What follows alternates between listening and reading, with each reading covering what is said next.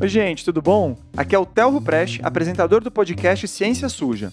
Se essa é a sua primeira vez por aqui, só fica o recado que esse episódio faz parte da nossa intertemporada. Então ele tem um modelo meio diferente, de debate. Na nossa primeira temporada, você vai escutar episódios mais narrativos, meio como documentários em áudio mesmo, sobre diferentes episódios em que a ciência foi mal usada ou deturpada e como isso trouxe impactos negativos para a sociedade. Depois de ouvir aqui, pode ir lá maratonar a nossa primeira temporada. Essa intertemporada tem o apoio da ACT Promoção da Saúde, uma ONG que atua na promoção e defesa de políticas de saúde pública, especialmente nas áreas de controle do tabagismo e do álcool, da alimentação saudável e da atividade física. Oi, pessoal, tudo bem? Aqui é Thaís Manarini, eu sou jornalista focada na cobertura de ciência e saúde e uma das criadoras do Ciência Suja, o projeto que também tem a participação dos jornalistas Telro Preste, Felipe Barbosa e Pedro Belo. Como o Tel contou aí, esse episódio faz parte da nossa intertemporada. No episódio anterior, ele conversou com gente fera sobre as artimanhas atuais da indústria do tabaco para sabotar a ciência e as políticas públicas de saúde. Neste novo episódio, é a minha vez de assumir o microfone e trocar uma ideia com grandes nomes. Só que agora sai o cigarro e a indústria do tabaco para entrar comida ultraprocessada e a indústria alimentícia. Você vai perceber como há muitas estratégias parecidas nos dois casos, com um agravante de que ainda tem muito alimento ultraprocessado dando pinta de saudável por aí. Mas eu vou deixar essas reflexões para as três convidadas que a gente tem aqui hoje. Porque olha só, se tem uma coisa que elas fazem é estudar e batalhar para ver o brasileiro comendo melhor.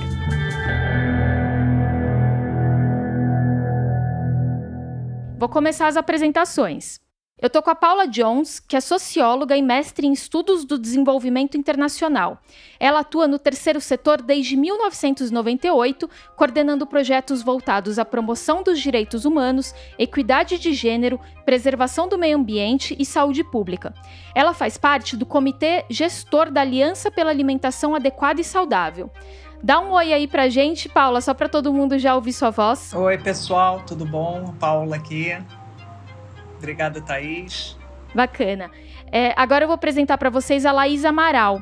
Ela é nutricionista, mestre e doutora em ciências pelo Departamento de Pediatria da Universidade Federal de São Paulo e ela fez um doutorado sanduíche na área de comportamento alimentar pela Universidade Johns Hopkins, nos Estados Unidos. Ela é do programa de alimentos do IDEC, que é o Instituto de Defesa do Consumidor. Laís, sua vez de dar um oi pra gente. Oi, pessoal, tudo bom? Obrigada pelo convite. E agora, nossa terceira convidada é a Luísa Antoniazzi. Ela é nutricionista e pós-doutoranda no Departamento de Medicina Preventiva da Faculdade de Medicina da USP, em parceria com o Núcleo de Pesquisas Epidemiológicas em Nutrição e Saúde, que é mais conhecido como NUPENS. Luísa, dá seu oi agora. Oi, pessoal. Prazer estar aqui com vocês do Ciência Suja. Obrigada. Bacana. Agora que as três foram apresentadas, né, eu vou começar aqui esse bate-papo.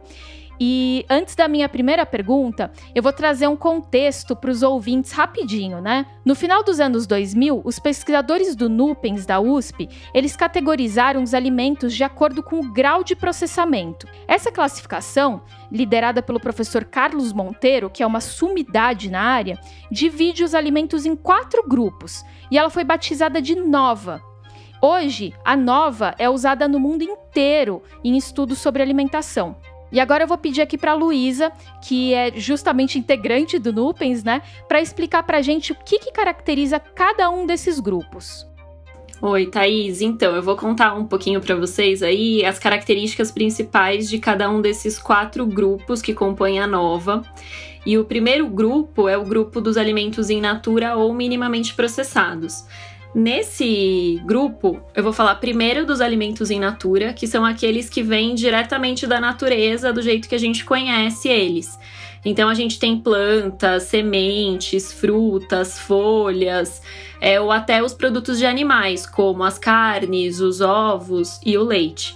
Então esses produtos, é, alguns deles eles são consumidos exatamente como eles vêm da natureza. Esses são os alimentos in natura.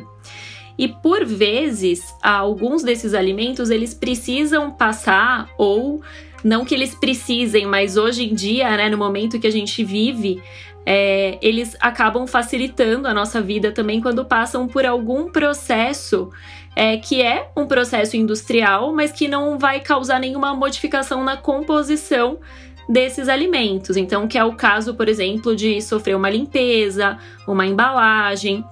A gente pode pensar aqui no exemplo, por exemplo, do grão do feijão, que vai ser seco e vai ser embalado antes de chegar na mesa do consumidor.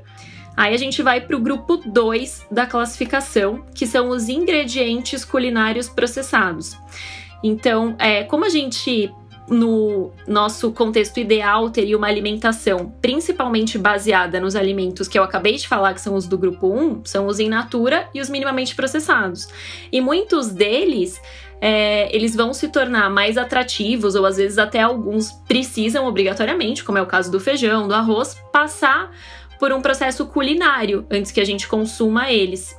Então, nesse preparo entra o grupo 2, que são aqueles ingredientes que eles são, em geral, extraídos ou de alimentos que são do grupo 1, como é o caso de algumas gorduras, né? Se eu pensar um óleo que foi extraído da soja, um óleo que foi extraído do milho, passou a ser um ingrediente, essa forma de gordura. Ou a manteiga, que veio do leite.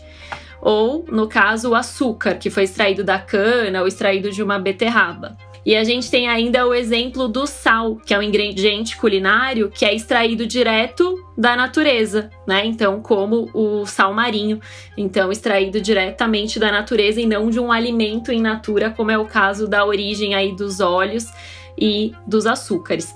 E o ideal é que eles sejam utilizados então com moderação para compor refeições baseadas nos alimentos in natura e minimamente processados. Então, falamos do grupo 2. Quando a gente vai para o grupo 3 da nova, a gente está falando dos alimentos processados. Então, que é uma categoria de produtos que é composta por alimentos lá do grupo 1, os in natura ou minimamente processados, mas que foram modificados por processamentos industriais que aí alteram a composição, porque eles somam é, ingredientes que são os do grupo 2 nesses alimentos.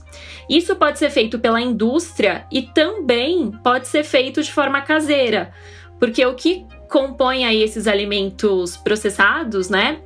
Do grupo 3 são, por exemplo, geleias, compotas, conservas. Então, são tipos de processamento que hoje em dia a gente, em geral, acaba comprando já feito pela indústria, mas que poderia ser perfeitamente é, feito nas nossas próprias casas. E quando a gente chega no grupo 4, que é o grupo dos alimentos e bebidas ultraprocessadas. Por mais que tenha esse nome, né, alimentos e bebidas ultraprocessadas, a gente sabe que na verdade a gente está falando de uma formulação de substâncias que é, vem aí de um fracionamento de vários outros alimentos inicialmente, mas que foram fracionados ali, é, viraram algumas formas de ingredientes industriais e que é, acabam virando ali isolados, concentrados e que todos ali é, reconstituídos com uma ajuda industrial. Aí a gente está falando de um papel da indústria que não é replicado nas nossas próprias casas, né? Então, realmente, uma formulação industrial é, vai fazer com que esses alimentos eles tentem copiar características do grupo 1, né? Só que a gente sabe que essa composição ela é totalmente diferente, ela é muito, ela vai se utilizar de componentes como corantes, aditivos, é que são realmente aditivos cosméticos, né? Que a gente fala porque eles estão tentando o quê? Tirar a característica real daquele alimento que foi remontado foi montado ali, né, com um monte de concentrados, isolados, é, vários compostos industriais, tentando simular com que aquilo ali tenha características do grupo 1. E acaba utilizando de muitos artifícios para tentar levar o consumidor a acreditar nisso, né? Então, muitas vezes a gente vai ver no rótulo de um ultraprocessado alegações do tipo sabor morango, porque ele utilizou vários desses artifícios para fazer com que ali é, se chegasse em algo daquele é, sabor, né? E ah, os ultraprocessados, eles acabam tendo outras características, né? Que é o fato deles serem super convenientes, assim, no sentido de serem muito rápidos. Né? Então a gente vai ter ultraprocessados de várias categorias, né? Desde bebidas, snacks, assim, para lanches, teoricamente, né? Rápidos, e os próprios substitutos de refeições, assim, né? O que a gente chamaria de um substituto de uma refeição completa. Então, é, eu fui dando aí alguns exemplos de outros grupos, e nos ultraprocessados entrariam tanto refrigerantes, biscoitos, lasanhas congeladas, pizzas congeladas, hambúrgueres. Perfeito.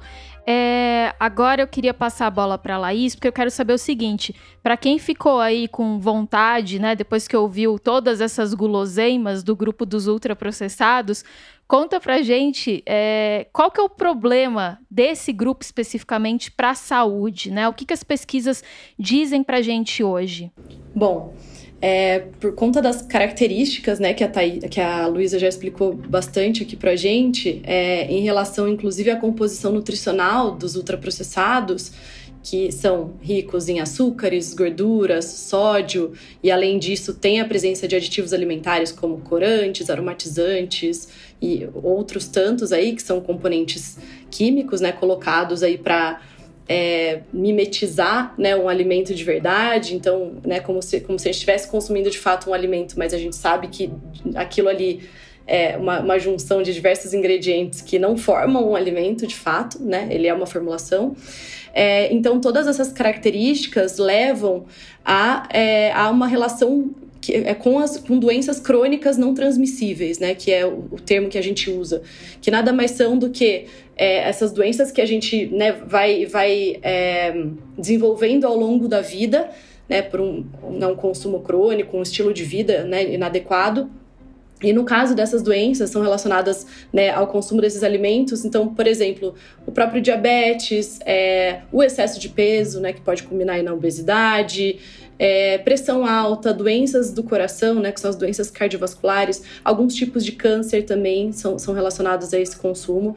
Então a gente tem toda essa, essa gama aí de, né, de doenças relacionadas a esse, a esse consumo inadequado né, de, de produtos ultraprocessados, mas não, a gente não, não as consequências não param na saúde. É, eles são produtos que são altamente publicizados, então quando a gente vai ver, pensar numa publicidade, a gente não vai pensar numa publicidade de, de um legume, de uma fruta Normalmente, os alimentos que são publicizados são os alimentos ultraprocessados, são os alimentos embalados de maneira geral. E são estratégias publicitárias muitas vezes desleais. A gente vê muita publicidade infantil, por exemplo, que é, é uma estratégia ilegal no Brasil, né? Isso continua acontecendo, especialmente em relação a esses alimentos. E não só a publicidade infantil, mas a gente vê muita enganosidade nas embalagens. A Luísa trouxe um pouco disso também. Então, a gente consome é, sucos artificiais que vêm com uma imagem de, é, de fruta, por exemplo, na frente da embalagem, e quando a gente vai ver de fruta ali dentro tem muito pouco, né? Quase nada. Então tem toda essa questão de enganosidade em relação à publicidade.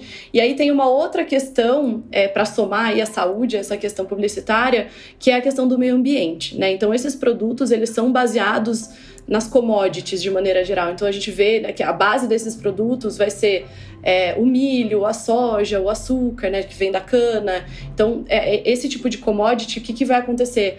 É, em relação ao meio ambiente. É, é, essa produção ela é dependente de monoculturas, né? grandes monoculturas desse tipo de, é, de, de alimento. E essas monoculturas utilizam muita água, né? Elas, elas utilizam também agrotóxicos, elas, é, elas também são relacionadas a longos percursos, né? Então, é, né, sair da, da onde está a plantação das monoculturas até chegar no consumidor são longos percursos que precisam ser percorridos aí é, pelos caminhões, né? Tudo, todos os meios de transporte.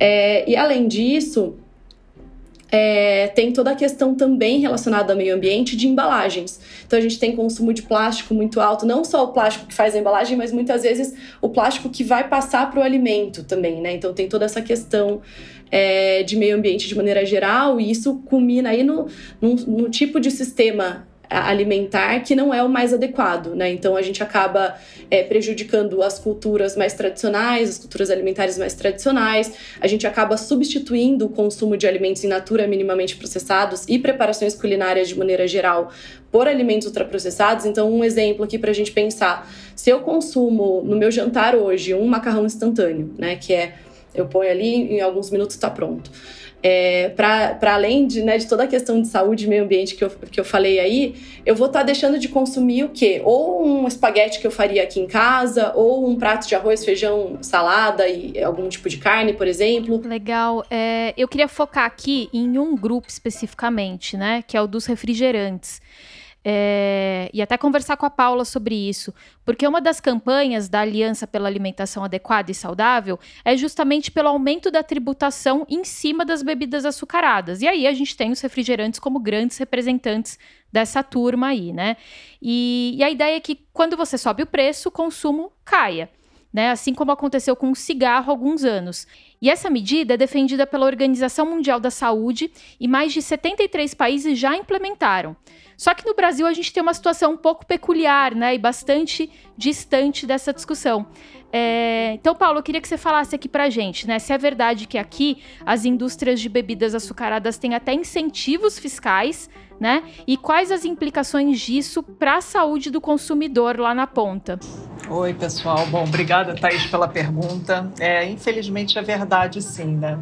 É, eu queria até começar falando um pouquinho de que você é, falou, né? Teve um episódio recente aí sobre as táticas da indústria do tabaco. Eu diria que pode ter mudado o produto, mas as táticas são idênticas, tá? Eu acho que elas são mais do que similares, né? Quando a gente olha é, a questão da publicidade, a questão de você ficar negando os impactos na saúde daquele produto enquanto for possível, né? Até que chega um momento que não dá mais para ir contra, e você passa a assumir, aí você coloca no mercado os chamados produtos light, né? Isso a gente viu acontecendo com o cigarro. Eu diria que hoje a gente pode fazer uma analogia é, muito grande entre isso e os refrigerantes light, por exemplo. Dizer, ah, não tem problema, pode continuar tomando refrigerante desde que você tome a versão sem açúcar, né? Se o problema é o açúcar, enfim, essas, né, essas adaptações ao, ao ao que a, né, ao que a ciência vai deixando cada vez mais claro, demonstrando cada vez mais claro, a, indústria vai sempre se organizando, inclusive empresas concorrentes se tornam aliadas quando a briga é para você evitar qualquer tipo de regulação que possa diminuir o consumo daquela categoria de produto, independente se é o fabricante X ou Y, né, que fabricam seja refrigerante, seja né, o biscoito recheado, olha, tem um risco de regulação ali que estão discutindo. Então, a gente vai conjuntamente, né, através das associações até dessas indústrias, brigar contra isso. E o refrigerante é um exemplo assim, só para deixar assim claro, a gente está é, seria assim meio que o primeiro degrau de uma política que ela tem que acontecer para toda a categoria de ultraprocessados, né? O refrigerante é um produto também ultraprocessado é, e é o assim o mais óbvio no sentido que a gente está falando por uma série de razões, né? A gente está falando de caloria líquida, a gente está falando, né, que é diferente o impacto no seu organismo também de calorias sólidas, porque perguntar por que isso e não o salgadinho, isso, aquilo outro outro. Se a gente tivesse o poder de decisão, acho que concordaríamos aqui, né, Laís e Luísa? A, o, a ideal a gente tributaria de forma majorada todas as categorias de produtos ultraprocessados, mas a gente precisa começar por algum lugar e, obviamente, as bebidas, né? é, adoçadas, né, toda essa categoria de produto, que aí vale para essas bebidas lácteas ultraprocessadas, vale para os suquinhos que se vendem como saudáveis, mas não são, e que nem fruta tem em muitos casos, né? Então, vale para toda essa categoria. E no Brasil, lamentavelmente, a gente tem uma situação que a gente ainda subsidia a produção né, da, das maiores fabricantes de refrigerantes, porque elas estão sediadas na Zona Franca de Manaus e através de uma série, né, de um conjunto aí de políticas que permite que isso aconteça e, obviamente, elas fazem um lobby muito, é, enfim, muito andar de cima, né, para evitar que se acabe com essa situação. Então, isso é uma coisa que vem desde os anos 90. Eu diria que né, na ala da saúde demoramos até para nos dar conta do que estava acontecendo. Foi quando começou toda essa movimentação global no sentido de você aumentar o tributo dessa categoria de produtos, entendendo que é muito importante para você começar a mudar padrões alimentares, né, fazendo essa pequena alteração, mas ela está ligada também né, a um padrão alimentar. É, e aí descobrimos essa situação, né? Que já acontece há muitas décadas aqui no Brasil. E é assim, nossa, então aqui a gente não pode nem falar em aumentar o tributo, porque se você aumentar, só aumentar a alíquota, na verdade você é, é uma coisa contraintuitiva. Você acaba é, dando mais incentivo para essas indústrias, porque o que deveria ser um tributo vira um, um crédito tributário, né? Então a gente precisa primeiro a gente precisa corrigir essa situação tributária aqui no Brasil, essa distorção, né? Acho que a gente tem que chamar pelo que ela é, uma grande distorção tributária que a gente tem, o fato da gente estar subsidiando a produção desse tipo de produto, que tem todos os impactos que tem na saúde. Inclusive, né, a gente já tem evidências que demonstram na experiência internacional que essa é uma política pública muito efetiva para redução de consumo. Se tem uma coisa que mexe com comportamento é preço, né? Preço e por isso que também, né, a gente sabe que assim é o, a, os produtos ultraprocessados eles são muito acessíveis, eles são artificialmente baratos, eles não pagam aquele impacto que eles causam no, no meio ambiente. Né? Lá estava falando um pouquinho sobre isso, que tem uma série é, de impactos pela própria natureza da cadeia, né? das embalagens, da cadeia produtiva, de todo o excesso de embalagem que eles usam.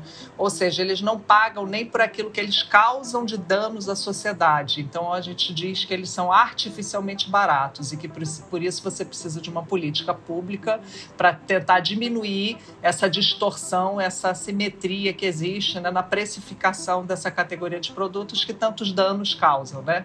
Claro que a indústria alega que tem a questão da praticidade, etc e tal, aí a gente pergunta, praticidade a que preço, né? Ao custo da nossa saúde, ao custo da saúde né, do, do, do planeta, né, ao custo das nossas águas, né, que você vê um dos maiores é, poluentes do mar hoje são os plásticos, né? E você olha, as principais indústrias poluidoras de plástico no mundo são indústrias de alimentos ultraprocessados e indústrias de refrigerantes, né? Se você olhar pela lista dos maiores poluentes. Então é toda uma cadeia aí que está muito equivocada, né? E que a gente pode mudar isso através de políticas que afetem o preço, que para o consumidor final é, aquele, aquele produto vai estar menos acessível, e isso é muito bom. Quanto menos acessível, menos pessoas vão consumir, né? E ao mesmo tempo você tenta corrigir um pouco dessas distorções que a gente está falando aqui, né?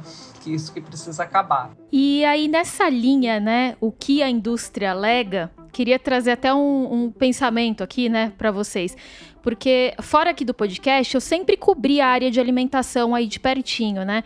E uma coisa que eu fui percebendo é que a gente tem uma situação peculiar em relação aos estudos nessa área, né? Então, Vamos continuar aí um pouquinho com o caso do refrigerante, né? Então, como é muito difícil fazer uma pesquisa controlada, então que seria basicamente você ter dois grupos comendo e fazendo tudo igual, e a única diferença entre eles seria o consumo de refrigerante, o que a gente mais vê nessa área de alimentação são pesquisas observacionais. E aí, com elas, a gente tem um resultado que é chamado de associação. Então, assim, ah, entre quem tomava refrigerante X vezes na semana, o risco de diabetes era X vezes maior. Só que aí, é, esse tipo de pesquisa tem algumas fragilidades, né? Porque você não controla tudo realmente, podem ter outras influências, como o fato da pessoa ser sedentária ou comer outras coisas.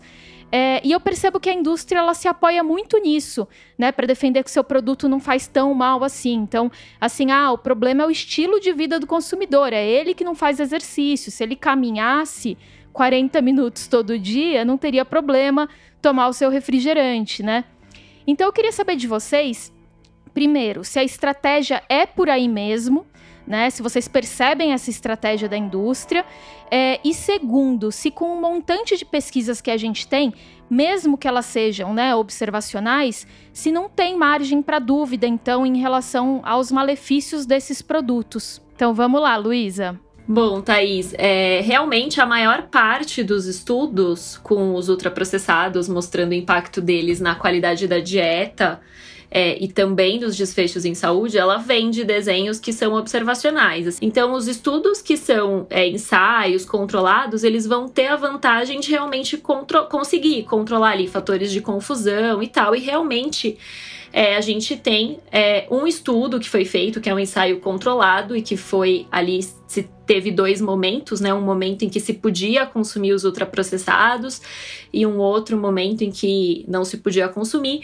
E esse estudo ele mostrou, né, que em um período super curto de duas semanas, o quando o grupo consumia alimentos ultraprocessados, teve um aumento de peso em média de quase um quilo, né? 900 gramas ali, em média, ao longo dessas duas semanas, né? E isso, assim, é, é claro que é um número é muito pequeno, é esse estudo que a gente tem aí, né, que foi com esse, feito com esse desenho. Só que, como eu estava falando anteriormente, cada um deles tem as suas vantagens. A vantagem desse estudo é que ele controla aí fatores de confusão. Ele realmente conseguia ali medir, né, quanto eles estavam consumindo exatamente, quanto era o peso antes, quanto era o peso depois, é, é, ver que todos eles que estavam participando ali tinham características parecidas, né? Então tinha essa vantagem de controlar os fatores de confusão. Só que quando a gente olha os observacionais, eles são vários, como eu falei para vocês, e cada um tem suas vantagens. Então quando a gente pega um que acompanha as pessoas ao longo do tempo, que é uma corte, ele também tem essa vantagem. Ele tá vendo ali um resultado, né? Ele tem medidas dessa pessoa e tá acompanhando por um tempo muito maior do que duas semanas. Então já é um exemplo, né? Quando a gente vai para aqueles que usam as pesquisas populacionais dos países, é uma outra vantagem, que é assim, copiar, que é ter o dado da vida real. O que a gente quer é um resultado de vida real. Né? Então, assim, todos eles têm suas vantagens e desvantagens, né? Só para explicar aqui que muitas vezes isso vem num argumento que já dá aquela primeira impressão, ah, então são estudos todos de pior qualidade, e não é 100% assim, né? Tem os prós e contras de todos, e o que eu diria é que, assim, a gente tem uma coisa muito a favor desses resultados, que é, eles são muitos, né? Eles são dezenas em várias populações diferentes, então em vários cenários diferentes, cada país aí vai ter é, claro que ultraprocessado é sempre ultraprocessado, mas tem país que vai ter né, um, um maior consumo de determinados tipos, e a gente vê os resultados dos efeitos em saúde se replicando. Então, eu acho que é algo que pesa bastante em favor das evidências que a gente tem do jeito que elas são. Eu acho que mais uma, uma, um argumento é interessante também de trazer é a questão das revisões sistemáticas. A gente tem, inclusive nos últimos anos, a gente teve é, uma publica um boom aí de publicações de revisões sistemáticas, que é basicamente é uma avaliação bastante detalhada né, de todos os estudos que são, já foram publicados sobre um determinado tema. Então, por exemplo, né, no nosso caso aqui, seria a questão dos desfechos de saúde e, e o consumo de ultraprocessados, por exemplo. Então, aqueles estudos que foram publicados na, né, em revistas científicas é, no mundo inteiro, eles são avaliados de uma maneira bastante detalhada, né? Eles são compilados, é, avaliados de uma maneira detalhada é, e de, do ponto de vista da qualidade desses estudos e também dos resultados que eles atingiram, né? Então, é, é esse tipo de, de estudo, né? A revisão sistemática, ela, ela é, é interessante para dar um norte, mais ou menos, para a gente é, sobre um determinado assunto, né, da maneira que ele está sendo estudado na, né, é, cientificamente ali. E o que, que a gente tem como resultado dessas revisões sistemáticas, que, como eu disse, são bastante recentes?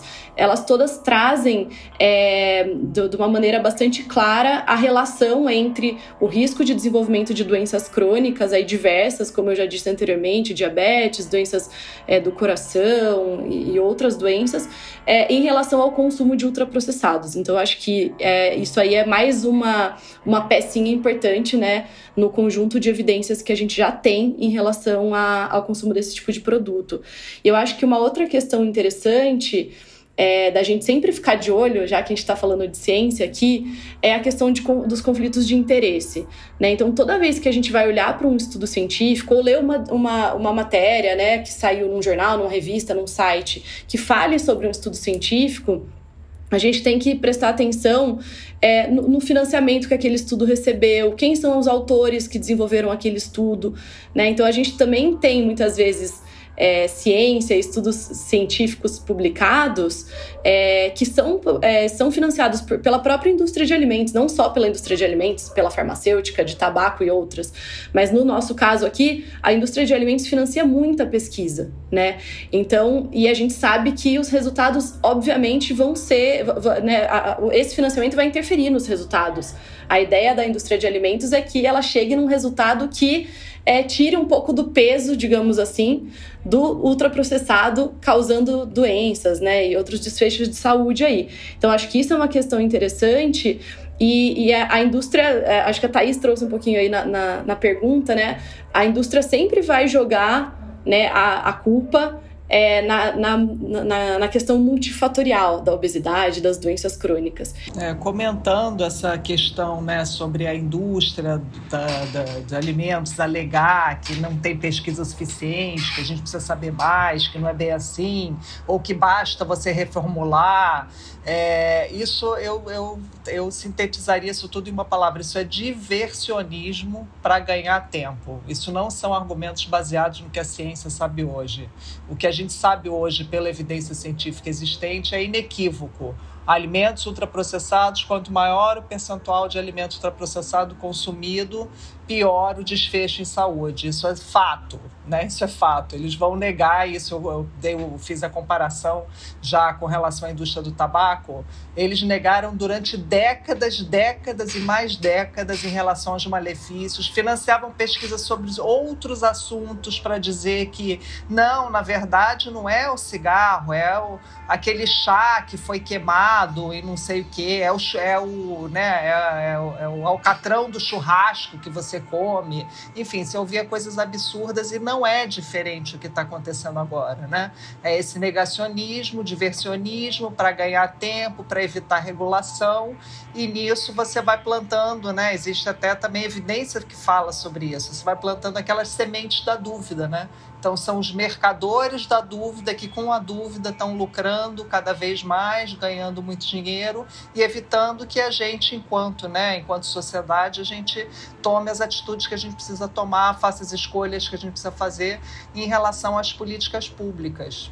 Outra coisa que eu acho muito séria, né, além, eu acho que já foi colocado aqui essa questão do conflito de interesse, é a gente ficar com esse falando um pouco sobre as pesquisas, o que a ciência nos dá de evidência, é ficar esse foco no indivíduo porque a gente está falando aqui de comportamento alimentar populacional, a gente está falando de padrões de dieta, padrões alimentares de populações. Então, do mesmo jeito que a gente tem evidência suficiente para dizer né, que o percentual de ultraprocessado, quanto maior, pior para uma população, a gente também sabe que do, outro lado, a solução para isso não é o ficar prescrevendo para fulano ou cicrano que ele pode ou não pode comer, mas e sim regular a forma que esses produtos são colocados no mercado. Isso é muito mais importante do que essas prescrições individuais, né? Porque eu acho que esse é um argumento que a indústria usa muito.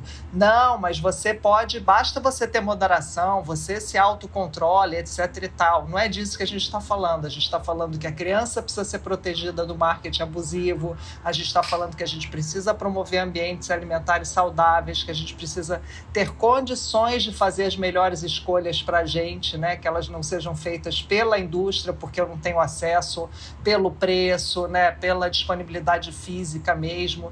Quer dizer, então acho que a solução ela também passa é, pela questão populacional e isso está muito coerente com os estudos que demonstram que a nível populacional a gente tem um problema, é um fato, os desfechos em doenças crônicas são cada vez piores, quanto pior é a qualidade da alimentação e para isso a gente precisa regular essa categoria de produtos, né? assim, simples assim. Mas óbvio que a indústria vai evitar isso ao máximo enquanto puder. Ô, Paula, eu não vou te dar descanso, tá? Eu vou te fazer, eu vou emendar uma pergunta aqui e, e vai ser para você. É, a OMS e a FAO, elas recomendam né, que todos os países tenham seus guias alimentares para dar um norte aí sobre o que seria um padrão saudável para aquela população. E o nosso guia atual, ele é uma versão de 2014 que tem a colaboração técnica do Nupens aí da USP. E é um documento que usa a classificação nova, né, e aconselha evitar os ultraprocessados. E, e mais do que isso, assim, ele é elogiado no mundo inteiro, né? A gente sempre vê elogios para esse guia. Só que aqui, recentemente, ele foi alvo de ataques por parte do Ministério da Agricultura, que chegou inclusive a pedir uma revisão do, do conteúdo que está ali nesse documento.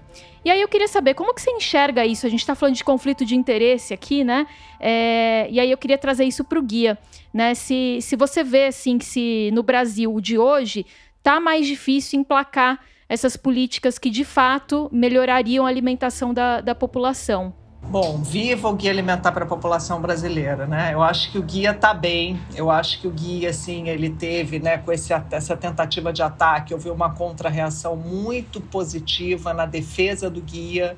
Eu acho que ele está assim, se quando ele foi lançado em 2014 é, para agora, o que a gente tem em termos de evidência já aumentou absurdamente, né, nesses últimos oito anos. Quer dizer, a gente já tem muito mais certeza do que já tinha naquela época. Então, eu acho que o guia brasileiro é, o Guia Alimentar para a População Brasileira ele vai muito bem, obrigado, e felizmente ele está servindo como modelo para o mundo inteiro.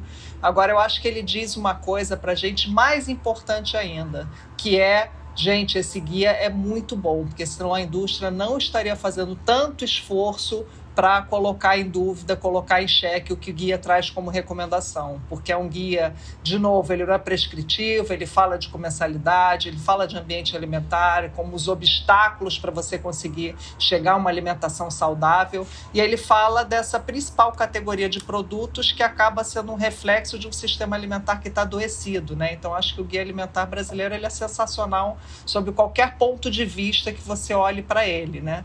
É, e ele ali você tem quase que como um guia, o que, que a gente precisa fazer para promover uma alimentação mais saudável para a população como um todo. Eu acho que ele, sobretudo, muito além de ser né, um guia só assim, olha, é muito importante que as famílias conheçam, que a gente esteja muito apropriado do que ele recomenda, mas são recomendações simples, né? Coma comida de verdade, evite alimentos ultraprocessados, diversidade, variedade, alimento regional, alimento da estação, enfim. Ele é muito simples, né? Você não precisa ser nutricionista para entender o guia, você não precisa ser médico para entender o guia, é para pessoas. E ele falar dos obstáculos é sensacional. E bingo, ponto para o guia, porque a indústria detesta o guia. Então, isso é uma prova, eu acho que isso é uma demonstração é, de que ele é muito bom. A gente tinha essa regrinha muito básica assim com o tabaco. Nossa, se a indústria reage muito fortemente a determinada política, é porque ela deve ser muito boa né, com relação a causar algum né, né estremecimento em relação às crenças que a indústria quer vender para a população. E a gente sabe que hoje nessa área da alimentação tem um movimento muito forte, justamente para não tratar alimentos como mocinhos ou vilões. Aí eu queria saber, né, ô Laís, qual que, é, qual que é o meio termo aqui nessa discussão, então? Como que você enxerga é, esse debate? Bom, Thaís, eu acho que a gente volta lá para o início, para a primeira pergunta que você fez e que a Luísa respondeu, né? Quais são os grupos da Nova? E depois que eu respondi quais são, é, por que, que os ultraprocessados devem ser evitados e né, todas as questões de prejuízo para a saúde, prejuízo para o meio ambiente. Eu acho que é, eu acho que o que a gente tem em mente é que sim, existe um grupo de alimentos, que é o grupo dos ultraprocessados, que a recomendação é que não consuma, né? Evite. Isso é uma recomendação é, né, é, oficial aí do Ministério da Saúde, que não é só no Brasil, isso acontece em vários países do mundo aí, inclusive é, né, influenciados também pelo nosso guia alimentar, como já foi falado aqui, diversos outros países estão seguindo a classificação nova. Eu acho que é, essa recomendação é importante de se ter em mente. Né? Existe esse grupo. E quando a gente fala em alimento ultraprocessado, eu não estou falando da, não sei, da bala que você consumiu no, esperando a consulta no, né, do, sei lá, do médico X ou é, o biscoito recheado que você abriu no carro e comeu um. Não, é, a questão não é essa. Quando a gente fala de, de consumo de alimento ultraprocessado, normalmente ele vem junto com um padrão de consumo de alimentos ultraprocessados, ou seja, normalmente quem consome alimentos ultraprocessados é, é, né, tem, tem um padrão alimentar que é baseado nesse tipo de alimento, nesse grupo de alimentos.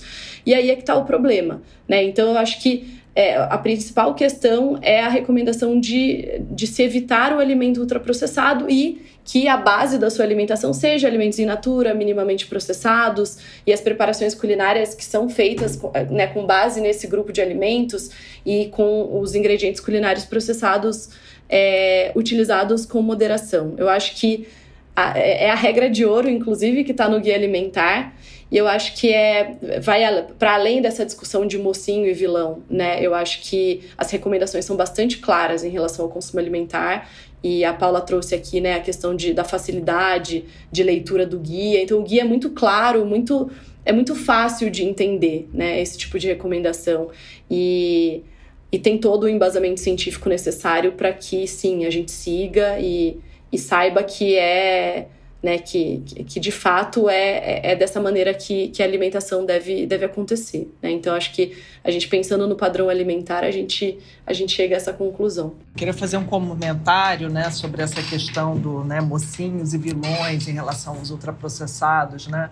Né, fazendo coro, né? O guia é claro em dizer evite, mas não significa que você nunca mais vá comer um brigadeiro, ou vá numa festa de criança, ou, né, ou enfim.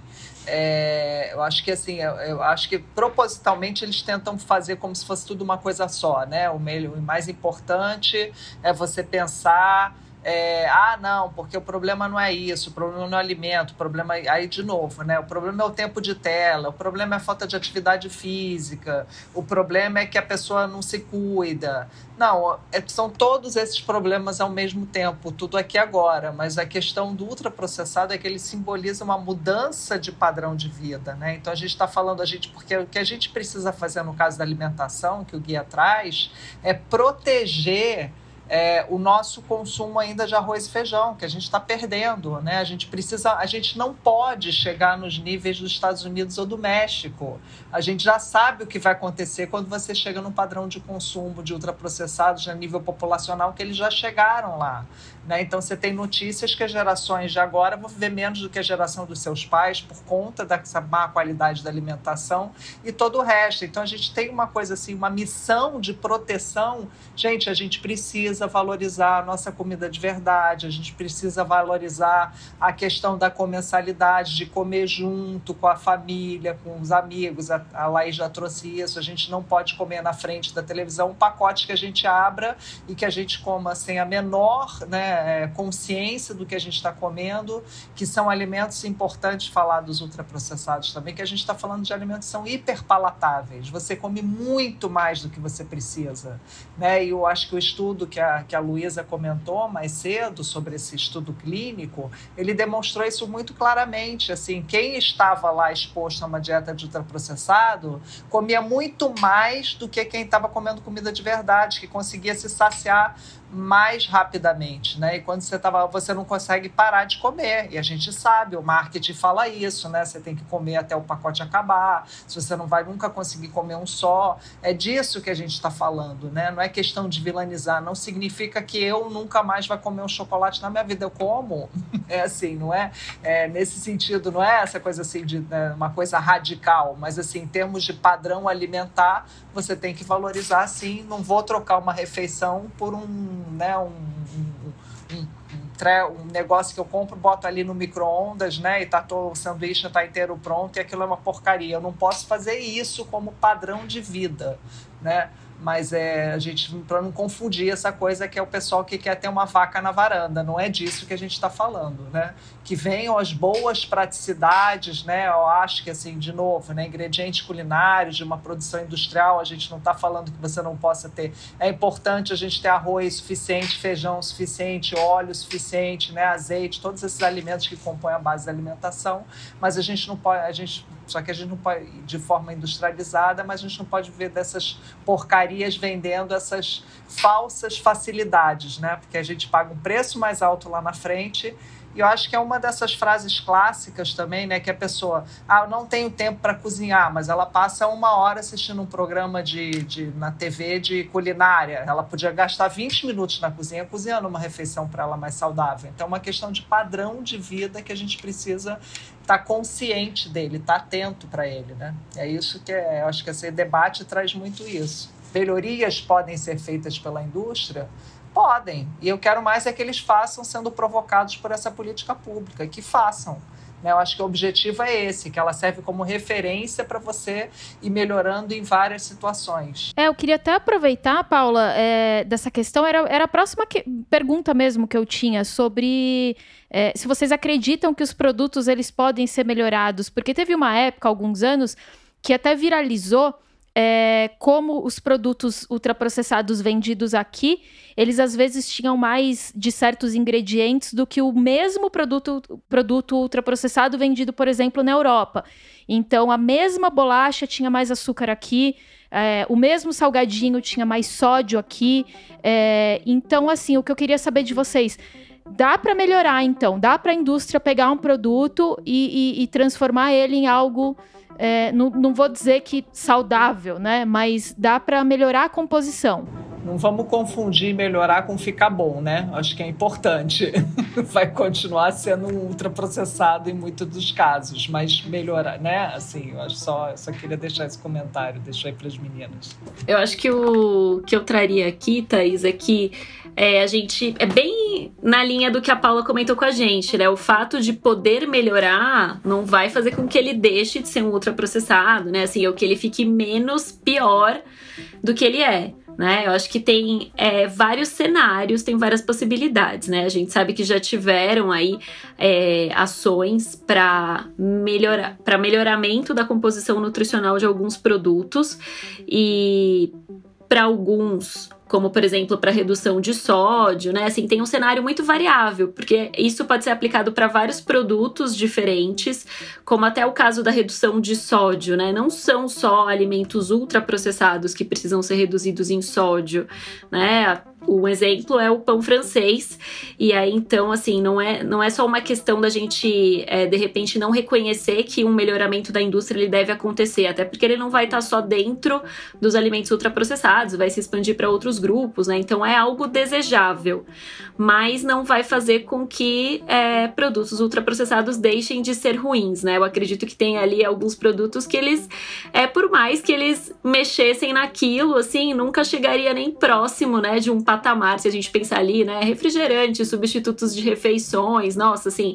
E até assim, é complexo querer começar a dar exemplo, porque o que eu não quero aqui é fazer parecer que, ah, são esses dois exemplos, sabe? Assim, eu acho que tem uma, uma lista enorme aí de produtos que, nossa, se mexesse muito, sabe? Jogasse num saco, tirasse, não ia dar pra se salvar nada, assim, né? Nem mágica. Mas tem essa questão de que algum melhoramento sim poderia ser possível, né? Talvez aqui trazendo assim um exemplo dos iogurtes, né? Se a gente olhar hoje, assim, você chega no supermercado, tem uma geladeira enorme com uma variedade é, de, entre aspas, iogurtes ali, né? Bebidas lácteas ultraprocessadas, todas modificadas e passando por uma cara assim, né? De ah, é algo que veio ali do leite, né? Um alimento minimamente processado tal. Então a gente tem é, talvez ali um exemplo de um grupo que às vezes no supermercado é difícil você achar um que não vai entrar na categoria de ultraprocessado. Ah, seria legal ter mais opções, né? Então talvez várias daquelas marcas pudessem é, reformular ou às vezes até criar um novo produto, né? Assim, eu acho que se, em alguns casos ali é uma reformulação tão grande que talvez seria tira do mercado esse, né? Ó, esse é o nosso novo iogurte do mercado, porque você passaria a ter uma opção de um produto que passaria a se encaixar ali dentro de um produto realmente minimamente processado, que só passou pela fermentação, que não teve ingrediente adicionado, né?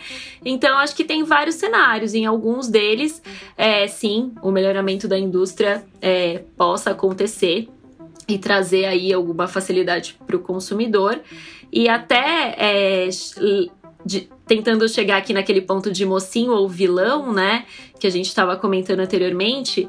É, eu acho que um exemplo uma questão é assim, querer usar a coisa de ah, é mocinho ou vilão, né? E aí às vezes até tem a ver com esse melhoramento, porque ele não vai deixar de ser um ultraprocessado e passar a ser um alimento que possa ser consumido, né, largamente. Ele vai continuar ali dentro da regra do guia de se evitar os alimentos ultraprocessados, mas eu acho que a gente tem que ter muito cuidado com esse tipo de recomendação, que não é o que tá lá na nossa recomendação de evitá-los no guia, que é, ela vem assim de uma origem da nutrição, que é falar de usar regras que são, por exemplo, uma quantidade adequada, moderação, variedade. Aí a gente está falando principalmente da moderação. Só que isso vem de um momento onde a gente tinha alimentos da natureza, né? Os alimentos do grupo lá de in natura minimamente processados. Então é muito complexo querer levar essa regra que é de alimentos da natureza para um alimento que é feito com características que vão fugir ao nosso controle. Então, em situações que não sejam patológicas, a gente não vai ter, né? Claro que existem, aí entraria já em casos de compulsão, etc, né? Ter um descontrole e querer comer um determinado alimento sem parar, um alimento natural, né? E isso vai acontecer com os ultraprocessados porque eles são feitos para isso, né? Então é complexo querer levar uma regra de um momento para um outro para um outro contexto. E também assim, ainda nessa linha de mocinho e vilão, é importante a gente lembrar que a indústria ela também tem o seu, ela também faz o seu reducionismo é, é, pro mal, assim, né? Porque às vezes a gente vê, por exemplo, um, um, uma bebida que não, é, não dá nem para dizer que é um suco, mas aquele pó artificial que vira suco quando você mistura com água. A gente sabe que aquilo não é suco, mas aí na embalagem tá lá, fonte de vitamina C, porque a gente sabe que tem pesquisas mostrando os benefícios da vitamina C para isso ou para aquilo. E a indústria se apoia na tal da vitamina C para vender um pó. Então, também é uma forma de reducionismo, né? Eu acho que em relação a isso, a gente cai na questão da publicidade de novo, né? Da, da publicidade enganosa. É, e aí eu acho que é, é, traz um pouco da, da, noção da importância aí do, do rótulo frontal. Né? O que a gente tem hoje em dia é uma grande publicidade, não só no rótulo, né? É, é extrapola o rótulo. É, e o que, que essa publicidade traz pra gente? A informação de que aquele produto é saudável, de que aquele produto é prático, de que aquele produto é divertido e que vai trazer bem-estar e que vai trazer um status X e tal.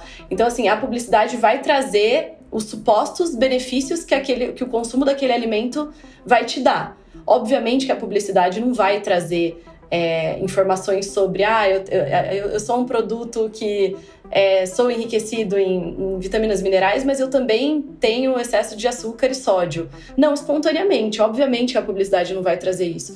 Então, acho que isso mostra muito pra gente a importância de se ter a regulamentação a partir do rótulo nutricional, né, de, de indicar que aquele produto tem excesso de nutri nutrientes críticos. Claro que é um primeiro passo, né? A gente poderia ter outros avanços em relação à rotulagem, mas esse foi um passo que foi possível de ser dado neste momento, após grandes discussões, e que é importante de frisar.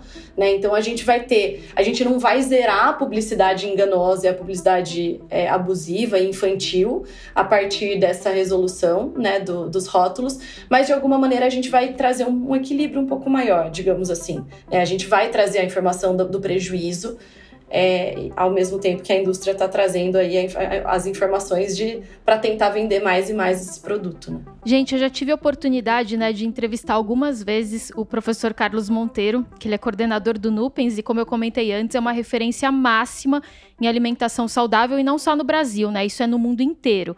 É, e no começo da pandemia, ele me disse que ele era um otimista, ao contrário de alguns colegas.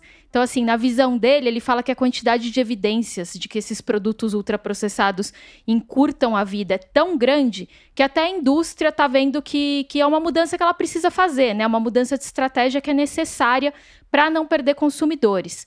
E ele me disse o seguinte, né, que essa opção das pessoas por ultraprocessados, ela é construída em cima de mentiras, de uma falsa sensação de segurança e de felicidade, mas que a verdade tende a prevalecer e ela está do lado dos defensores da alimentação mais natural. Para gente fechar aqui esse nosso episódio, né? Eu queria primeiro é, agradecer vocês. Eu vou passar a palavra para cada uma. É, então eu queria saber, vocês se consideram mais otimistas ou mais pessimistas? Paula, vou começar com você. Obrigada pela participação. E, e, e, aí, como que você se encaixa? Ah, normalmente eu sou meio que a otimista de plantão. Não que eu não seja realista, né? Não tenha, enfim, consciência da, da, da, dos desafios que a gente está vivendo agora mas eu acho que o papel, assim, enquanto sociedade civil, principalmente uma organização aí que faz um trabalho de advocacy, a gente não tem como abrir mão do otimismo no sentido de que é, eu acho que a gente tem uma coisa que o dinheiro não compra, né? Primeiro que a gente trabalha com base nas evidências, né? É, nas evidências científicas e que isso é um, eu acho que isso traz uma força que ela é muito maior do que a força necessariamente só do poder de mercado, do poder econômico de determinados setores. E eu sinceramente eu acho que, inclusive, né, pensando um pouquinho na fala aí do professor Carlos, se você anda no supermercado hoje, se a gente avaliar a quantidade de alegações que a indústria tem utilizado, é, seja na publicidade que ela faz, seja nos produtos que ela está colocando no mercado agora, de fazer questão que só tem dois ingredientes no iogurte. Um tempo atrás você mal encontrava iogurte assim, só tem dois ingredientes, né? É, eu acho que isso demonstra sim que em termos de de compreensão das pessoas do que é uma comida saudável, eu acho que a gente está ganhando sim. Eu acho que a gente ainda tem muitos passos para dar, é, ganhando assim no sentido dessa conscientização, né? A própria existência do nosso guia, a própria quebra do paradigma da pirâmide alimentar, para a gente ter um outro olhar do que é uma alimentação saudável a partir da classificação nova. Quer dizer, eu acho que são avanços muito significativos que eles chegaram para ficar mesmo, né? Então, eu sou otimista. Acho que estamos melhores do que estávamos alguns anos atrás. Laís, agora eu quero escutar. Você está no time aí do professor Carlos e da Paula, está entrando com eles ou, está do, do outro lado, dos pessimistas? Eu assino embaixo o que a Paula disse. Eu acho que, é, como profissional de saúde pública, né, como alguém que trabalha na sociedade civil, né, com ativismo e tudo mais, não tem como a gente ser pessimista, senão nosso, a gente não consegue fazer nosso trabalho, não tem nem sentido. A gente, a gente vai buscar né, por o quê, se a gente não, não acredita que as mudanças vão acontecer. Mas, apesar de, de eu olhar com otimismo, eu enxergo, né? A gente, a gente sabe como o caminho é longo, é, como os desafios estão aí, e eu acho que é, a gente trabalha muito com a questão de contexto político, né? Acho que interfere muito na nossa atuação não só como sociedade civil, acho que também como academia, porque eu, né, eu, eu sou misto aí dos dois. Então, é, eu acho que a gente tem que ter consciência de que tem momentos mais propícios e momentos menos propícios para a gente avançar e aonde avançar e como avançar. Eu acho que essa é a graça né, do trabalho, é, é pensar estrategicamente é, né, e, e conseguir se adequar é, ser resiliente ali, conseguir se adequar de fato a, ao contexto, não só político, mas econômico, social, cultural, todo, tudo isso interfere, né? A alimentação é, é, A gente tem interferência de todos os lados. Então, é, eu acho que eu vejo com otimismo nesse sentido e concordo com a Paula. Eu acho que é, a gente atinge um nível de, de conscientização da população maior. Eu, eu, acho que tem muito caminho aí pela frente. A gente luta contra a própria publicidade que a gente estava comentando, né? É, um, é uma luta meio desigual, mas eu acho que a população tem estado mais consciente, tem procurado mais informações, é, né, evidências. Eu acho que a, a própria disseminação e tradução da evidência científica está chegando mais nas pessoas. Isso é uma coisa que a gente tem trabalhado muito tanto da academia quanto da sociedade civil. Né? E são tijolinhos que a gente vai colocando aí, é, e eu acho que é uma maneira de, de, de, de, fazer com que a população também tenha acesso a informações né, é, é, verídicas e tudo mais. Eu acho que essa é uma maneira, também é uma maneira da gente conseguir apoio popular, eu acho que isso é super importante, para que a gente possa sim fazer as, as mudanças é, do ponto de vista de regulação, do ponto de vista de política pública. Então, acho que é uma. É, as, as, estratégias, né, a gente precisa juntar. É, a força da população, com a força da sociedade civil, com a força da academia, para que a gente chegue é, para né, discutir uma política ou para para lutar por uma política é, mais justa e mais adequada e mais saudável do ponto de vista da alimentação. Legal, obrigada, Laís. Muito obrigada pela participação aqui hoje. E aí, Luiz, agora eu jogo a bola para você. Queria saber em que, em que time você se enquadra. Então, Thaís, eu acompanho os pensamentos otimistas do professor Carlos, da Paula, da Laís também e sem deixar de ter essa, essa dose de realidade aí, como a Laís bem trouxe também na fala. Então, eu acho que assim, o otimismo ele vem muito da gente conseguir reconhecer o que tem acontecido aí nos últimos anos e que a gente sabe que o caminho é longo, assim, não são mudanças de curto prazo, né? Eu acho que o guia, que a gente falou bastante aqui no episódio, é um marco muito importante, né? A, pró a própria classificação nova, o guia, o fato de tudo que foi acontecendo aí nos outros países a partir disso. E até assim, se a gente trouxer um exemplo mais prático de algo que tem acontecido no nosso nosso próprio país mesmo, eu acho que a gente, dentro de uma política pública, assim, a alimentação escolar é, ganhou várias novas normas, assim, baseadas nesse tipo de classificação, o que foi um grande avanço, né? E sempre que a gente fala de alimentação escolar, a gente está falando aí do programa mais antigo de alimentação e nutrição no país e que tem o potencial de estar tá impactando nas crianças e principalmente nos adolescentes, né? Então, que vão ter aí é, a possibilidade de propagar isso para as famílias e levar para as vidas deles, né? Então, eu acho que tudo esse tipo de mudança que a gente está falando, ele acontece muito assim em estágios, né? Coisa de longo prazo mesmo e até no nível de conscientização, né?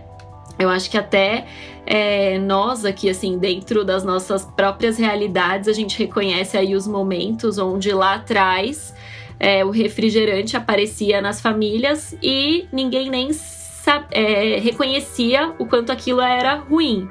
Talvez hoje, se ele apareça, em muitas é, realidades já se sabe o que tudo que ele faz, né? Então, assim, são níveis é, de conscientização, né? E que vão chegando aí nas nossas práticas.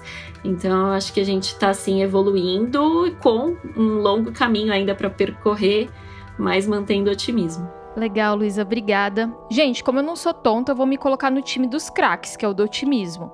Até porque eu acho que é nele mesmo que a gente tem que ficar quando tem esperança de que as coisas mudem.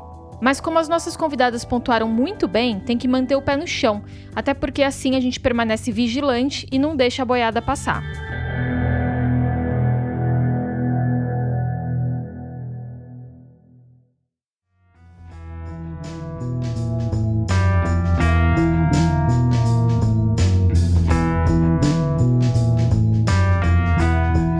Agradecer mais uma vez esse trio poderoso que trouxe tanta informação bacana e, claro, a você, nosso ouvinte. Em fevereiro tem mais. Enquanto isso, dá para ir ouvindo os nossos episódios da primeira temporada nas diferentes plataformas de podcast. Essa intertemporada tem o apoio da ACT Promoção da Saúde, que atua na promoção e defesa de políticas de saúde pública, especialmente nas áreas de controle do tabagismo, alimentação saudável, controle do álcool e atividade física. O Ciência Suja é um podcast criado pelo Felipe Barbosa e pelo Pedro Belo, da Nave Reportagens, por mim e pelo Telro Preste. Esse episódio da intertemporada sobre alimentos ultraprocessados foi apresentado e produzido por mim, Thaís Manarini. Até mais!